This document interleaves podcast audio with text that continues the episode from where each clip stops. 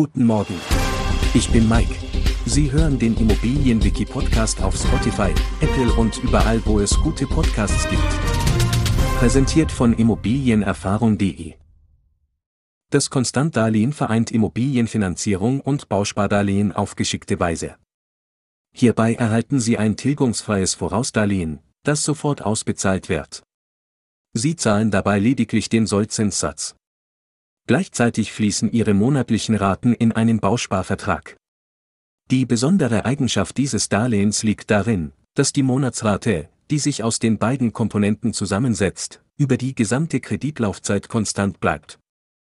Dies verschafft Ihnen und dem Kreditgeber Planungssicherheit.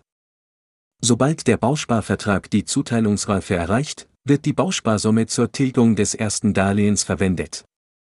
Es kann jedoch vorkommen, dass die Zuteilung verzögert ist und eine Zwischenfinanzierung notwendig wird. In der nächsten Phase lösen Sie das Bauspardarlehen schrittweise mit monatlichen Raten